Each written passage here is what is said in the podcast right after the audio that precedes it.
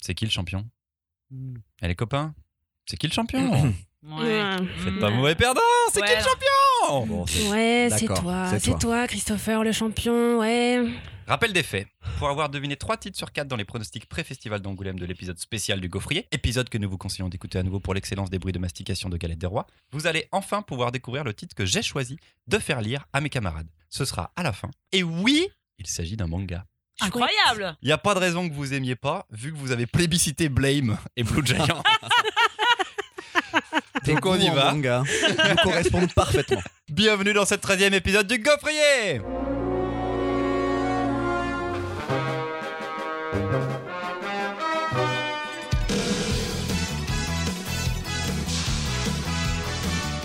Le Gaufrier, le podcast BD, un dimanche sur deux, trois chroniques, deux nouveautés et un ancien titre pour quatre chroniqueurs libraires soyeux du cheveu, Marion, Mimoun et Louise. Salut Christopher. Salut.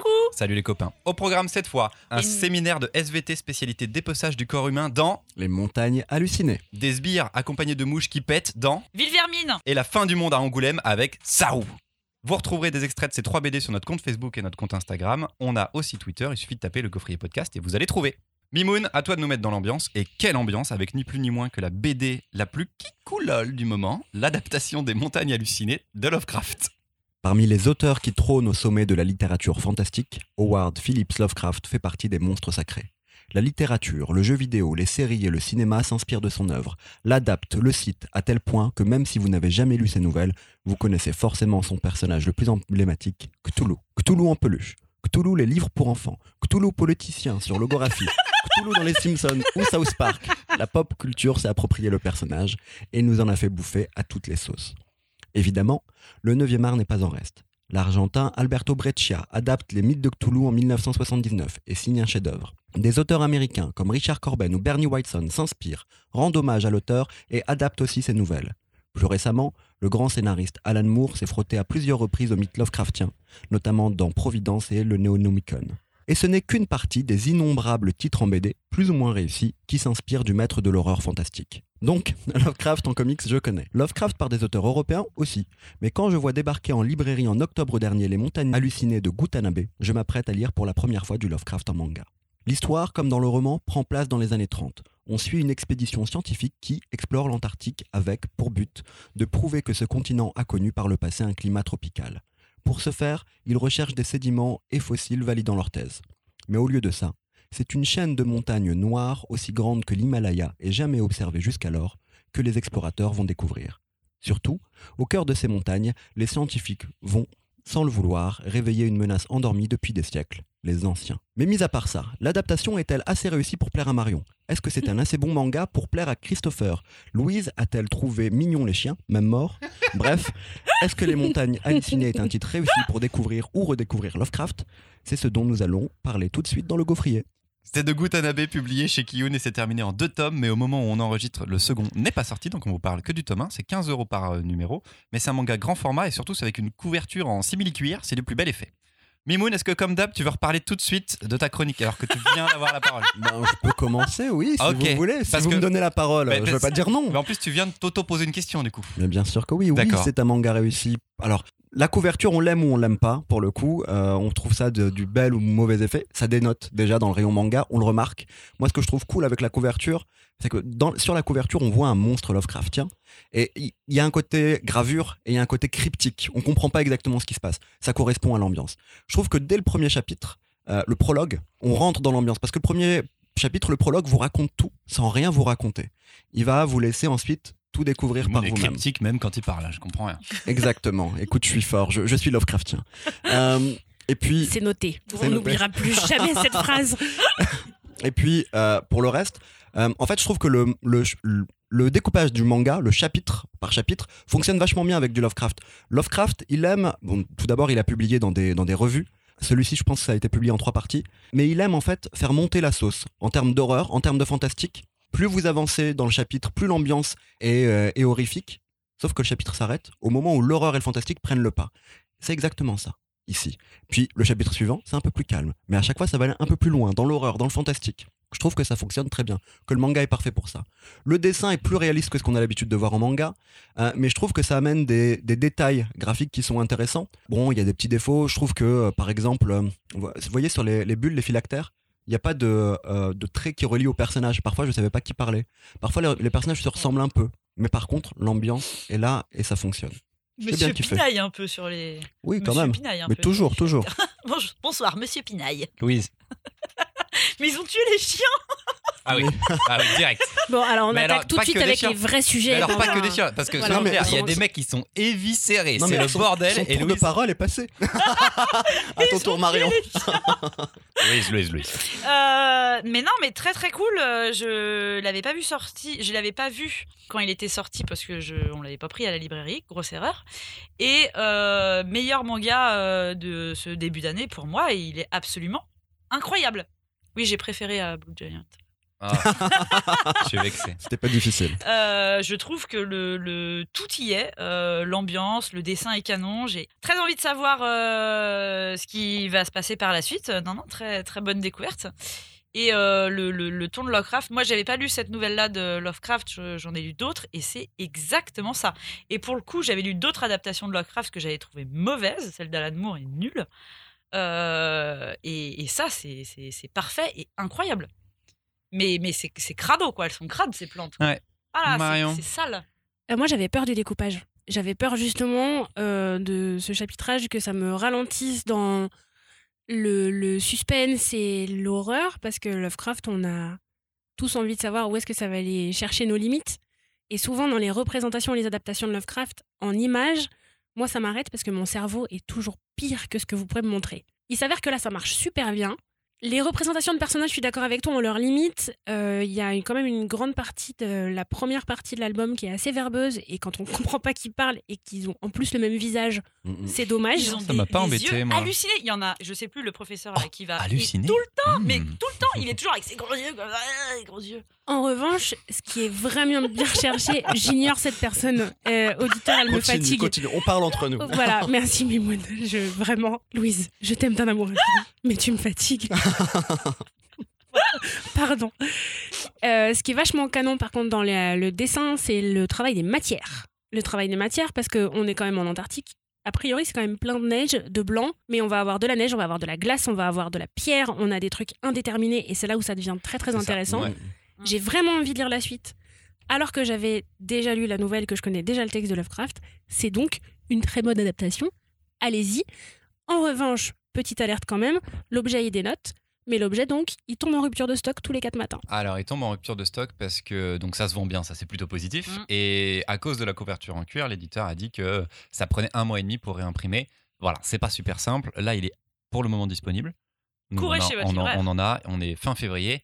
Ça se trouve, vous écoutez ça euh, plutôt mi- mi-mars et il y en a déjà plus. Mais ça veut dire que ça vaut le coup d'attendre. Et on n'a pas beaucoup, on vous a pas beaucoup parlé d'albums jusqu'à maintenant qui risquaient de plus être, ou en tout cas de pas être facilement accessible tout de suite. Ah si, on a parlé de révolution. C'est vrai. C'est vrai, mais il était si merveilleux. Ouais. Rendez-vous la dernière fois. Celui-ci, voilà, attendez, patientez un coup, passez-le en commande. Mais le tome 2 Ça sera dispo au moment où le podcast sortira en plus. Mm. Donc, euh, Oh, joie. vous pourrez Le tome, tout avoir. tome Joie 2 sort le absolue. 7 mars. La couverture, sur la couverture du tome 2, bon, il y a Cthulhu. Il y a que Toulouse. Il y a grave Ah la là créature. là Moi, je suis un je peu suis moins. impatiente. Je suis un peu moins à fond que vous. Euh, Oui. Pourtant, j'aime bien Gutanabe, j'aime bien l'auteur. Il avait fait un truc qui s'appelle Mister Nobody qui était sorti C'était chez pas mal, un Doki bon Doki. polar. Un très bon polar. Par contre, Mhm. il a un défaut, c'est qu'il a un dessin pas manga classique, Mhm. un peu européen, et qu'en effet, il faut que ce soit sur des grandes planches. Chez, euh, sur, dans Mister Nobody, c'était c'était presque illisible parfois. Et là, j'ai eu le problème aussi encore sur des planches où je me disais, wow, je crois que je comprends pas ce qui se passe euh, sur les matières ou sur justement ce qui se passait dans la case. Je me disais, mais ok, je l'ai pas. Sauf que ça marche avec du Lovecraft. C'est ça qui est bien. Mais c'est un défaut de dessin qu'il a quand même. Pourtant, ça fonctionne. Bah. Il y a vraiment une planche. À un moment, ils- en fait, ils font des mini-explosions et donc il y a des, plein de petits cailloux, de trucs qui sautent. Et la première fois que je vois ça, je ne comprends pas oui, ce qui pareil. se passe. Ouais, à ce pas moment-là. ouais. Et il a fallu que plus tard dans l'album, euh, deux tiers, il refasse une explosion. Tu fais Ah, mais c'est quand il faut exploser à la dynamite, c'est super Alors moi, je suis pas tout à fait d'accord en termes de dessin avec toi, pour une raison simple. J'ai lu aussi Kasane du même auteur, Oui. où, où il adapte un, un- enfin comment dire, un mythe euh, de monstre japonais. Euh, et graphiquement, ça n'a rien à voir. En fait, je pense que c'est un auteur qui change de style. Et pour moi, Là, quand je l'ai vu, alors je me rappelais du nom de l'auteur, et du coup, ça m'a fait penser à Mr. Nobody. Euh, mais par contre, je savais pas que c'était le même dessinateur en regardant le dessin, quoi. Et si tu étais en train de nous dire qu'on avait un dessinateur qui a une manière de représenter qui lui est propre et dont il est cher, et pour laquelle il a cherché un matériel pour lequel ça rend bien. Je- C'est pour ça que je dis que c'est cool, mais Voilà. il y a certaines Voilà, cases qui sont parfait, pas lisibles parfait. quand même. Il y a certaines cases où je me fais. euh. Après, il semble avoir kiffé parce qu'il est en train en ce moment d'adapter l'abîme du temps. Il Au va Japon. faire un cycle Lovecraftien. Donc voilà, il fait tout le cycle Lovecraftien. Chez Kiyun, chez l'éditeur, euh, c'est une collection qui s'annonce comme ça. Je sais pas s'il y aura que des albums de Gutanabe à l'intérieur. Je sais qu'en tout cas, il y aura l'abîme du temps qui va suivre. Je suis d'accord avec plein de choses qu'a dit Marion. Bravo Marion. Euh, on est copains, Marion. Mais on le savait déjà. entre eux, quoi. En fait, Madame dans- dans- Pinaille et Monsieur Pinaille sont C'est d'accord. Dans les, dans les, mais exactement, on s'est retrouvés. on s'est trouvés. Euh, dans les représentations graphiques, j'aime beaucoup les détails du froid. Pour une agence sur- matrimoniale, hein, après. non, pas du tout. podcast entre On se calme tout de Ouais. suite. Calmons-nous. Je crois que c'est bon. Euh, on, en fait, on a une représentation du froid. sur- Enfin, je trouve que tous les bateaux, par exemple, on voit les stalactites qui se Ah forment ouais. dessus. Oui. On voit le vent. Le vent est hyper représenté aussi. Je trouve ça assez fort. Il y a un truc que j'aime bien, bah, pour le coup, pour parler de la nouvelle et de l'adaptation. Quand vous lisez du Lovecraft, c'est souvent des histoires à la première personne. Je pense que tout ce que j'ai lu de Lovecraft, c'est à la première personne. Et du coup, souvent, ça commence par une sorte d'avertissement. Le début de l'histoire, par exemple, dans l'adaptation, enfin dans, dans le roman, dans la nouvelle, pardon, dans Les Montagnes Hallucinées, ça commence par un personnage qui vous dit euh, J'ai été en Antarctique, n'y allez surtout pas, ça va être horrible. Ben, cet avertissement, en fait, là, on l'a sous la forme du prologue. Complètement. Un, qui est un prologue et après on a le flashback sur ce qui s'est passé. Donc on a des trucs crades dès le début Mm, mm. et ensuite on arrive sur la préparation du voyage et l'arrivée et le moment où ça commence à devenir. euh, Oui, tu les chiens.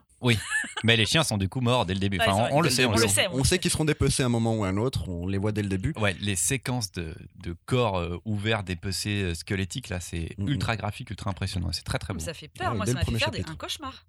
Oh oui. C'est donc une réussite. Mais une oui. adaptation de Lovecraft bien. qui fait Mais des cauchemars. Bravo Oui. Watanabe. Est-ce que c'est Bravo, vraiment la meilleure adaptation de Lovecraft, du coup, Oui. jusqu'à maintenant qu'on ait lu en BD En man- enfin non pas en BD. Moi j'aime beaucoup les mythes de Cthulhu de, de Breccia. De- Je trouve que euh, Disponible chez Rackham, je crois, c'est ça? Oui c'est ça. Je trouve que vraiment Corben fait euh, des bonnes adaptations. Il y a des trucs tout cons hein, pour savoir que l'auteur en fait connaît vraiment bien Lovecraft. Euh, vous voyez la, la scène du chien quand il meurt? Oui. Euh, bah, la scène du chien c'est une phrase dans le revient Rappelle-toi, ouais, Louise. Non, tu te rappelles de cette scène? Ouais, bah c'est une phrase dans le roman. Il y a autre chose euh, dans le dans le roman, enfin dans la nouvelle, on parle à plusieurs reprises d'Edgar Allan Poe. Là, on en parle aussi. Euh, Enfin, je trouve qu'il y, a un- il y a un vrai sens. Bref, je trouve que les Américains le font bien parce que le rythme comics doit bien fonctionner. Je trouve que bah là, du coup, les Japonais ont l'air de bien le faire. C'est vrai que sur les Européens, alors euh, Breccia c'est une exception. Euh, Il y a peut-être aussi Andreas qui a fait des, des- des adaptations aussi qui étaient sympas. Euh, Cromwell Stone, euh, on est dans cet univers-là aussi, ça fonctionne bien. Mais pas grand-chose d'autre. Pardon les autres auteurs. Ok, belle on vous aime tous en amour infini. Allez, de la cloquitude des montagnes hallucinées jusqu'à la fange de Villevermine, il n'y a qu'un pas que Louise va faire maintenant. Didascalie. Cette scène se passe dans une soupente encombrée de mille objets tous plus insolites les uns que les autres. Le propriétaire des lieux n'est pas encore rentré de sa maraude habituelle dans les rues poisseuses de cette ville que l'on nomme Villevermine. Le dialogue s'installe alors entre un vieux radiocassette, une boîte de cassoulet premium et une chaise. Qu'est-ce qu'il fout le taulier? À mon avis, il est encore au bar. Hein. Mais n'importe quoi, vous deux Vous n'êtes pas au courant? Au courant de quoi? Il a reçu un appel. Un appel de qui? Bah, t'es relou, attends, j'y viens. Il y a deux jours, il a reçu un rappel rapport à un collier qui avait disparu d'une certaine Vanessa. Hum, Vanessa? Non, non, je t'arrête tout de suite, il s'est rien passé. Ah. Bah ouais, en même temps, un grand costaud qui ouvre pas la bouche, hormis pour parler aux déchets comme nous, c'est sûr que niveau séduction, il part avec du retard. Non, mais si c'est pas une histoire de femme, c'est une histoire de quoi alors? Non, mais laisse-moi finir, t'es relou T'y connais quoi, toi, de toute façon, t'es qu'un cassoulet? Ouais, c'est pas faux. Voilà, donc je reprends. Vous n'êtes pas sans savoir que la fille unique de la famille Monk a disparu. Ah, Christina Elle-même, depuis deux semaines. Jacques a proposé ses services. Non Bah, Puisque je vous le dis, a un rapport avec euh, les hommes mouches qu'on voit traîner dans le coin depuis quelque temps Franchement, j'aimerais mieux pas. Ils sentent tellement l'embrouille, ces mecs. Voilà, c'est pour ça qu'il peut pas être au bar. Ouais, ça se tient. Bah, du coup, maintenant, on veut savoir la suite. C'est quoi la suite? Bah, il y a des rumeurs de savants fous, de gangs des rues. De toute façon, va falloir attendre pour qu'il rentre pour savoir la suite. Ah bah merci. Le mec, il commente une histoire et il s'arrête en plein milieu. Chut, taisez-vous. Je crois qu'il arrive. Bienvenue dans ce polar légèrement post-apocalyptique qu'est Villevermine. Donc je sais pas pourquoi j'étais passée complètement à côté de sa BD lors de cette sortie et j'avoue que je l'ai lu que quand elle avait été sélectionnée pour Angoulême. C'est du très très très bon. Pour ceux qui me connaissent un peu, c'est typiquement tout ce que j'aime. C'est insolite, il y a un univers qui est hyper imaginatif, c'est très bien construit. Ça sera un diptyque et je peux vous dire que le suspense est complètement à son comble à la fin du tome 1. C'est ma bonne surprise de ce début d'année et décidément euh, mention spéciale aux éditions Serbacane parce que je trouve qu'ils proposent de plus en plus de très belles choses. Écrit et dessiné par Julien Lambert, publié donc chez Sarbacane, et le second et dernier tome est prévu pour avril. Mimoun. Eh ben écoute, je suis un peu comme toi parce que quand le tome est sorti, euh, quand le tome 1 est sorti, euh, j'ai mis du temps avant de le lire. Et quand je l'ai lu, je l'ai lu, pardon, ça a été une claque. Euh, bon, ta chronique était très cryptique, c'était génial. Il fait hyper bien le C'est cassoulet, le trop bien. plus mauvais acteur studio que vous avez vu. Et- Il faut qu'on parle de ta chronique. et je ne vais rien, je ne vais rien couper, améliorer. C'était aussi cryptique qu'un chapitre de Gutanabe. Ça marche très bien. T'as fait un très bon hommage. Est-ce que vous arriviez à savoir quel, quel Mais non, si c'était le cassoulet qui parlait ou- Bah Parce qu'elle a pris ça. aucun accent, rien. Bah oui, pas c'est l'accent du cassoulet. En même temps, je, suis un peu curieuse de, de l'accent du cassoulet. Il y a deux semaines. Louise nous a proposé la, la chronique sur Grass Kings. Et il n'y a pas de moyenne. Il y a pas de- Soit c'est très bien, soit c'est bon. Mimoun, il écrit ses chroniques en direct. Et Louise, elle fait, elle fait la meilleure chronique ou la chronique la plus. Chelou. Ouais. Et donc, N'empêche que je vous fais rire. Oui. Mais toujours. mais toujours, toujours. Toujours. Heureusement que t'es là. hein, Ah bah ouais, bah ouais, attends. Euh, Mais le cassoulet, il aurait pu avoir l'accent du sud. Oui, mais c'est ça. mais oui. Ah bah oui. J'avais trop envie qu'il y en ait un qui chope un accent. donc. Bah ouais, bah ouais, mais c'est dur à tenir, genre. Bah ouais, mais bon, euh, voilà. hein. Je peux faire le reste de la chronique comme ça. T'aurais dû le faire. Pas T'aurais dû le prête. faire. Je suis pas prête. C'est On l'a- on, on l'a- était trop tendu, on pensait qu'on allait rire pendant la chronique. On Mais oui, vous m'avez trop On bien va la apprécié. réenregistrer. Avec des voix différentes. Et donc, après un montage, vous allez m'entendre parler là. Et donner mon avis sérieusement. J'essaie de plus faire de montage. Je m'en fous. Je Et donc, je vois la couverture. Ville Vermine, ça me donne pas forcément envie. Mais comme toi, c'est au moment où il y a eu la sélection à Angoulême que je jette un coup d'œil au bouquin. Et j'ouvre une, deux, trois pages.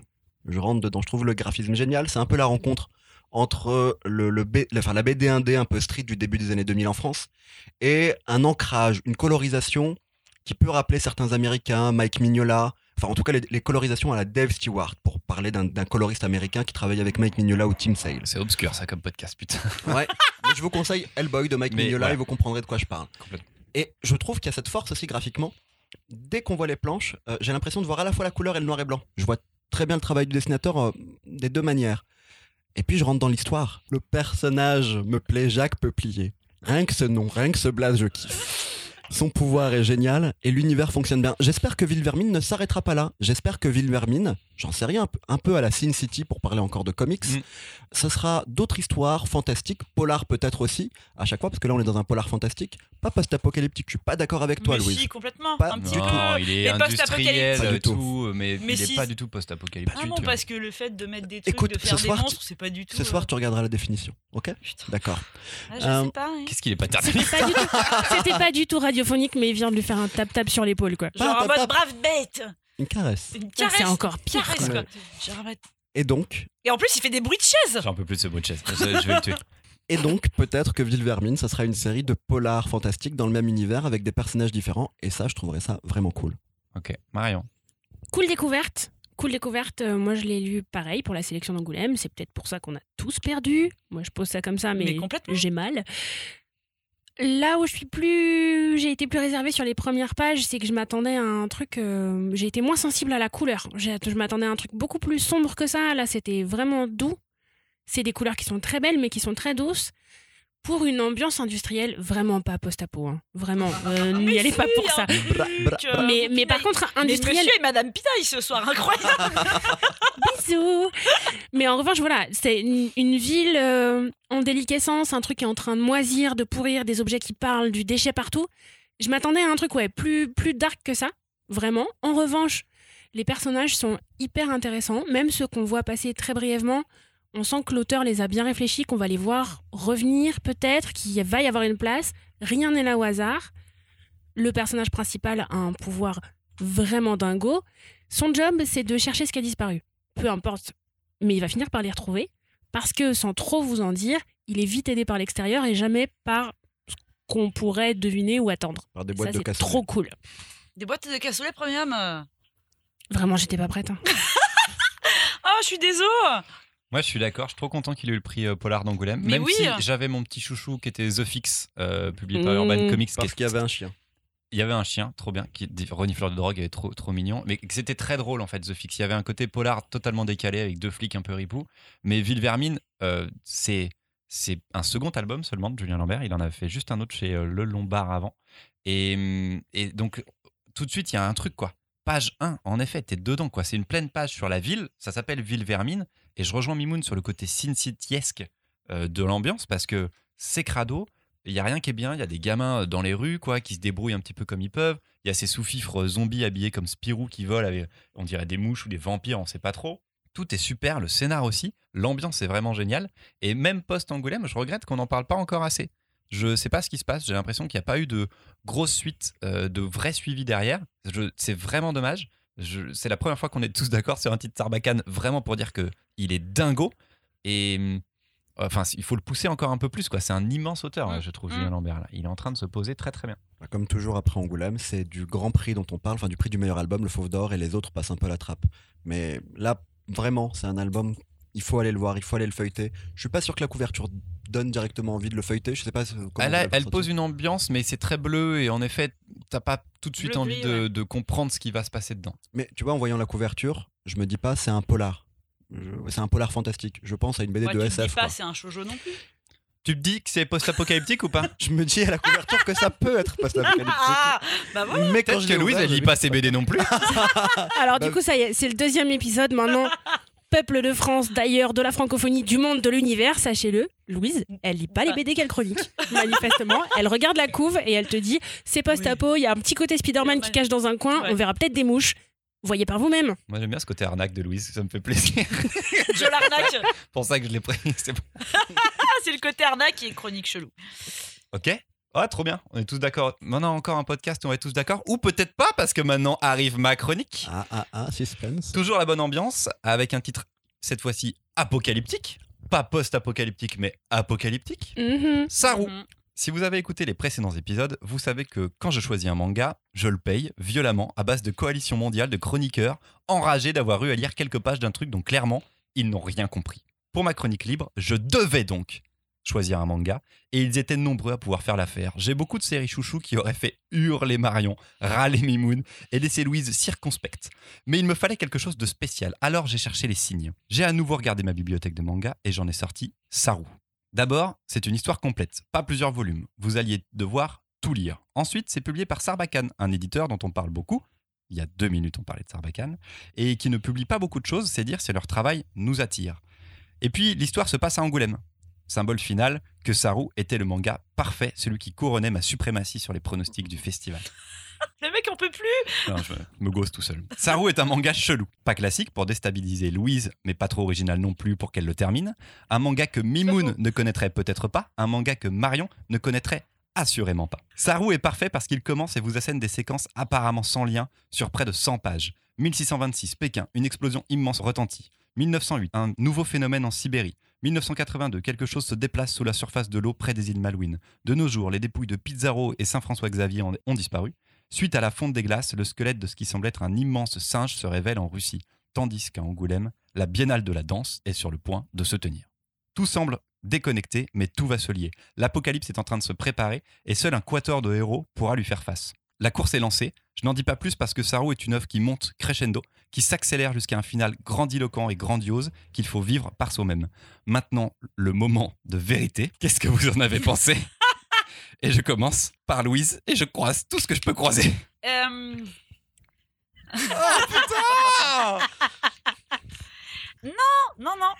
Euh, je, je choisis mes mots. J'ai décroché. J'ai. Attends, est-ce que tu l'as fini? Tu l'as pas fini. J'ai pas fini. T'as loupé un truc parce que la dernière Ah page, oui, il y a un truc sur la dernière page. Et. hum, euh, gros argument, hein. Euh, Mais non, mais au début, non, mais c'est trop long là. euh, je veux dire, pendant 100 pages, oui, on a, compris, il se passe plein de trucs autour du monde. D'accord Eh, Pékin, il s'est passé un truc, ah, machin, il y a un machin. Oui, bon, bah, c'est très bien. 5, 6 pages, c'était bien. Voilà, c'était trop long.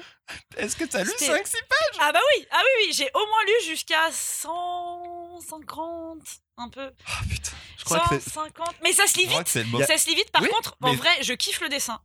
Genre, euh, Mais vraiment. on s'en fout, Louise, t'as lu que ça Il y en a combien. Christopher Il y en a 450. 380. Oh, c'est 450 c'est hyper gros. Je crois qu'il y en a 380, un truc comme ça. Alors il y a deux semaines, tu nous as fait ta meilleure chronique et là tu viens de nous faire ta pire argumentation.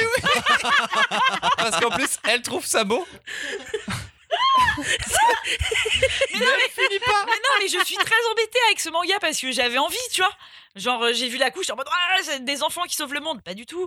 Mais je sais pas pourquoi j'avais envie de ça, tu vois. Mais Il y a une meuf sur la couverture. Mais on dirait un enfant. Oui, elle est petite. Ah Voilà. oui, parce que tu, tu l'as pas vue, parce qu'elle arrive page 152, quoi. Donc forcément, ça te dit rien. Putain, mais je suis maudit. Je suis maudit. Par contre, sinon, c'est. voilà. Non, c'est bon, parle plus. Je Louise, parle plus. ça te suffit maintenant. Marion. Mais c'est complexe quand même. Il y a plein. de- C'est, tu sais, les, les œuvres en un seul tome qui, veulent raconter une histoire un peu dense. Ouais. Du coup, il y, a des- il y a pas mal de personnages, c'est plutôt très écrit. Voilà. Oh non, mais t'as pas aimé non plus. Non, c'est faux. En Ah, vrai, putain. franchement, euh, surprise chelou, Ah, je putain. pense que ça fera partie de mes lectures ovni en manga. Vous l'avez compris, j'en lis peu quand même. Et je sais pas pourquoi, on finit toujours par me mettre dans les mains un truc chelou, mais vraiment chelou. D'habitude, c'est Mimoun. Mais pas Moi, toujours, je, dis non. les- moi, je donne les trucs, les trucs nuls. Ah oui, toi, tu me donnes les trucs nuls qui me font grand perdre mon temps. Mais Mimoun, Mais- il donne les trucs chelous. Mioun me donne des trucs chelous, mais il y a même des fois d'autres gens dans le reste de ma vie qui me donnent des trucs chelous. Et j'ai lu ce truc-là, et ça m'a fait penser à un machin que j'ai lu il y a très très longtemps, qui s'appelait Séraphim, Bah oui, Ah, clairement. de- Voilà. clairement, je suis d'accord avec toi. Exactement. Avec Et Mamoru Oshii. euh, Séraph- Séraphim. J'en parle deux secondes, vous allez comprendre euh, le lien. Euh, œuvre qui n'est pas finie, euh, dont on se plonge dans un univers où il faut aller plus vite qu'une maladie qui est en train de ravager le monde avec une équipe de héros très réduite, un truc hyper accéléré, un dessin qui a l'air réaliste, mais pas tout le temps non plus, des psychologies de personnages qui sont un peu présentes, mais on va pas trop en parler, et une œuvre euh, autour d'un panthéon divinatoire hyper dense dans Séraphim. On comprend rien, on n'aura jamais la suite de l'histoire. Parce qu'il est mort. Parce que non, non, non, non, non, Les auteurs se sont très vite, embrouillés. euh, Ah, les, auteurs se sont embrouillés, ils, ils bossent plus ensemble, on n'aura pas la suite de l'histoire. J'ouvre euh, ça rouge, je me dis, Ah, j'ai déjà vécu cette expérience de lecture. Je savais pas si j'avais tellement aimé à la fin de Séraphim. J'ai lu Saru, je l'ai fini parce qu'il y en a qui bossent quand même. Franchement, il faut que je la fasse. Ça me travaille depuis tout à l'heure, mais je suis désolée. Louise, elle passe plus de temps à écrire ses chroniques qu'à lire les albums. J'ai un seum, mais monstrueux, les gars. Parce que Saru, c'est long. On va pas se mentir. Il y a quand même énormément de choses dans cette histoire. d'actions, il y a des moments où ça pète de partout. Alors, ça, c'est pas le problème que ça pète, en fait. hein. Mais vraiment, euh, c'est. Je suis encore tout à fait mitigée. A priori, on va pas se mentir, c'est pas très très bon. Euh, Ah bah voilà. j'ai un- J'ai rien compris. Tu disais que c'était pas si mal. Non, mon moi, expérience de lecture. embêtée. Non, non, mon expérience de lecture, elle était chouette. En revanche, l'objet en lui-même, dont je sais pas dans quelle main je les mets, je sais pas à qui je le file. Le truc, il existe. Déjà, il y a un japonais qui a écrit sur Angoulême, rien que pour ça. En fait, tu, on tu le hein. files à tous les habitants d'Angoulême qui aiment le manga. Ben ouais, mais Bon, Voilà. Techniquement, c'est pas si mal si tout le monde l'achète, mais ça suffit pas. Tu peux l'offrir à tout, tout le monde peut l'acheter. N'importe quel fan de manga peut l'acheter. Moi, donc. on a plein de lecteurs de manga qui me disent Ouais. Ah, je veux pas me lancer dans une série, je voudrais un one shot et tu donnes ça. Ah bah voilà, ça pour le coup, c'est fait pour eux. Ah ouais. Ce qui est par contre, moi j'ai trouvé ça vraiment cool, c'est le panthéon et l'univers qui va autour. Ça par contre, c'est diablement bien écrit, ça tient super bien la route. Franchement, si vous voulez lire un truc chelou qui sort de l'espace, étonnamment, c'est Christopher qui nous l'a ramené. Ou si vous avez envie de dormir, c'est pas mal. N'écoutez mais plus jamais Louise pas, en tu- fait. tu- toi, tu je, désespère moi. Je... Mimoun, est-ce que tu l'avais lu avant? Non, tu m'en avais parlé l'été dernier, quand on a enregistré le numéro 0 du gaufrier, et du coup, je me l'étais commandé le 23 août. Et je l'avais Il existe toujours un pas lu. numéro 0 du gaufrier? Ouais, il existe un numéro 0. Euh, et du coup, il était dans ma pile de lecture. Tu sais, ces 10 BD que j'ai depuis le 23 août de côté, mais que j'ai toujours pas lu La parce palle, que la après- pile à C'est lire. ça, parce que depuis, il y a eu des nouveautés, une rentrée littéraire, ce qu'on appelle la rentrée littéraire, et plein de BD, plein de BD, Attends, plein de Marion, BD. et qu'est-ce qui se passe, Marion? Non, mais elle va rigoler sur la rentrée Bah littéraire. oui, non, Mais non, mais il y a que 10 bouquins dans ta pile à lire, mec. Ah, d'accord. Ah non, c'est- qu'est-ce c'est- qui se ça, passe, c'est la- quoi ça La- c'est la du pile 23 août. Du oui. 23 août. du 23 août. Mais par contre, il y en a plein depuis. Mais depuis le 23 août, j'arrive pas à les finir, ceux-là. Elle était tout en bas. Je l'avais feuilleté au début. Bon, tu l'as mis dans le gaufrier, du coup, je l'ai lu. Je te remercie. C'est un effort par rapport à quelqu'un autour de cette table. Bah, Et moi écoute, aussi, je l'ai lu. Il y hein. a des gens qui sont pros, même si j'écris toujours mes chroniques en arrivant euh, dans le métro ou en arrivant au gaufrier, je lis quand même les BD. Ah, mais- Vous êtes vilain. Mais juste, donc je commence à lire, j'aime bien le dessin et les enfants de la mer du même auteur. Ah, je vais Ah. en parler après. Ouais. Mais c'est plus Euh, dispo. Oui, On on va en parler après, Louis. Ça plus va, ça Mais va. quitte à pas lire les BD, tu vas pas non plus prendre trop la parole. Donc ça m'avait beaucoup plu, les enfants de la mer. Et puis là, Je me fais toujours engueuler. je commence à lire, j'attends 150 pages, je sais que tout va commencer à se lier vers 200 pages, et je me fais chier. Oh putain. Et je Ah, me tu vois, bah moi, je me suis pas possible. forcée. Mais j'ai été au bout quand même. Alors en effet, le Panthéon est sympa, les liens qui sont faits entre les différentes euh, mythologies, les différentes cultures est sympa. C'est peut-être un peu bavard dans ces moments-là quand on vous raconte les choses. Bon, le, dans, dans- souvent dans les choses mystiques, dans les récits un peu mystiques comme celui-ci, mystique horrifique pour celui-ci. Euh, bon, ce qui me saoule, c'est toujours les, résolutions. On trouvera toujours une manière euh, magique de résoudre les choses très facilement. Dès le début, il y a un personnage qui sait pas ce qu'il fout là.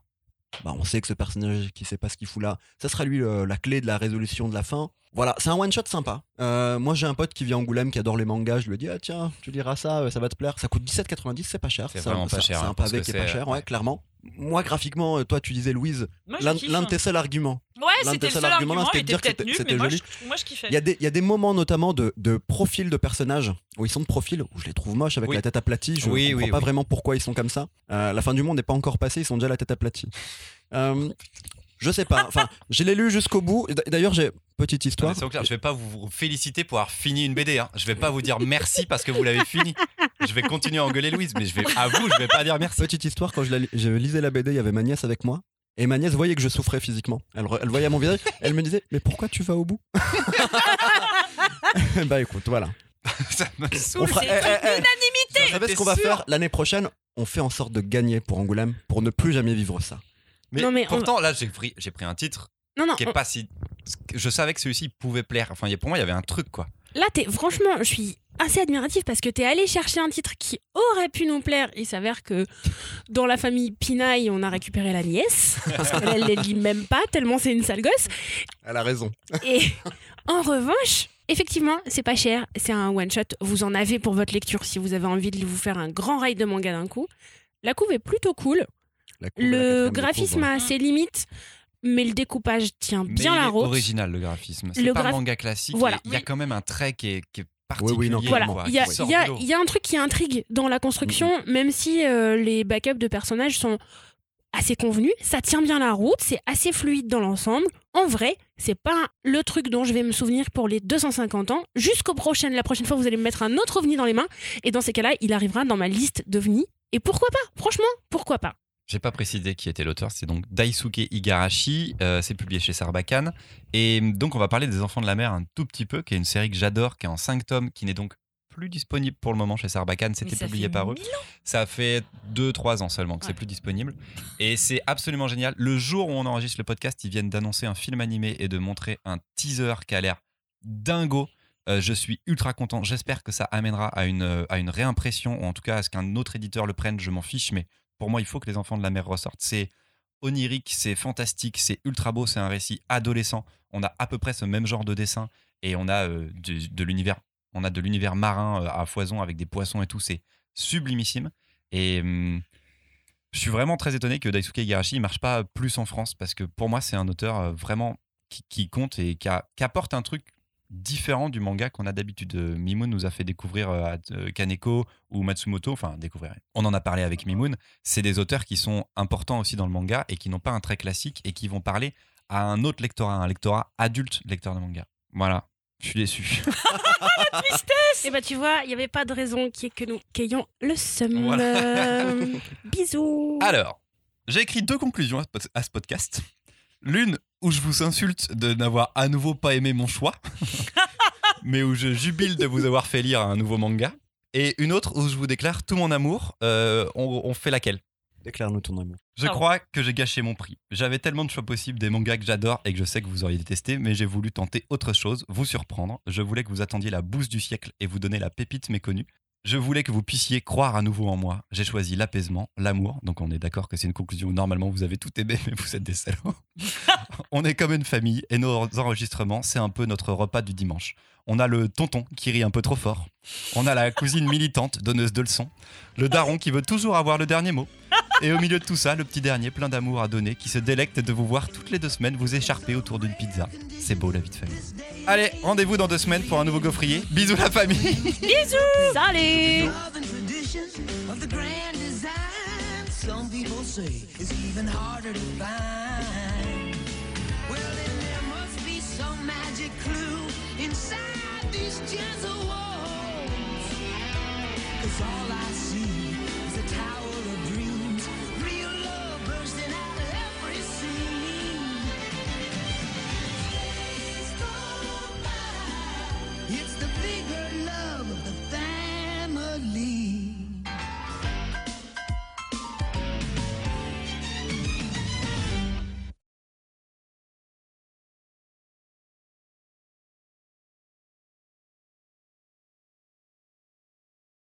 Vous êtes vraiment les plus gros FDP que se connaissent, les plus immenses fripouilles de première de la Terre. Vous avez mauvais goût, j'ai envie de changer l'équipe. Que cet épisode 13 soit le dernier, je veux l'équipe B du vestiaire avec les mecs qui s'appellent Moumine, Mariam et Louison.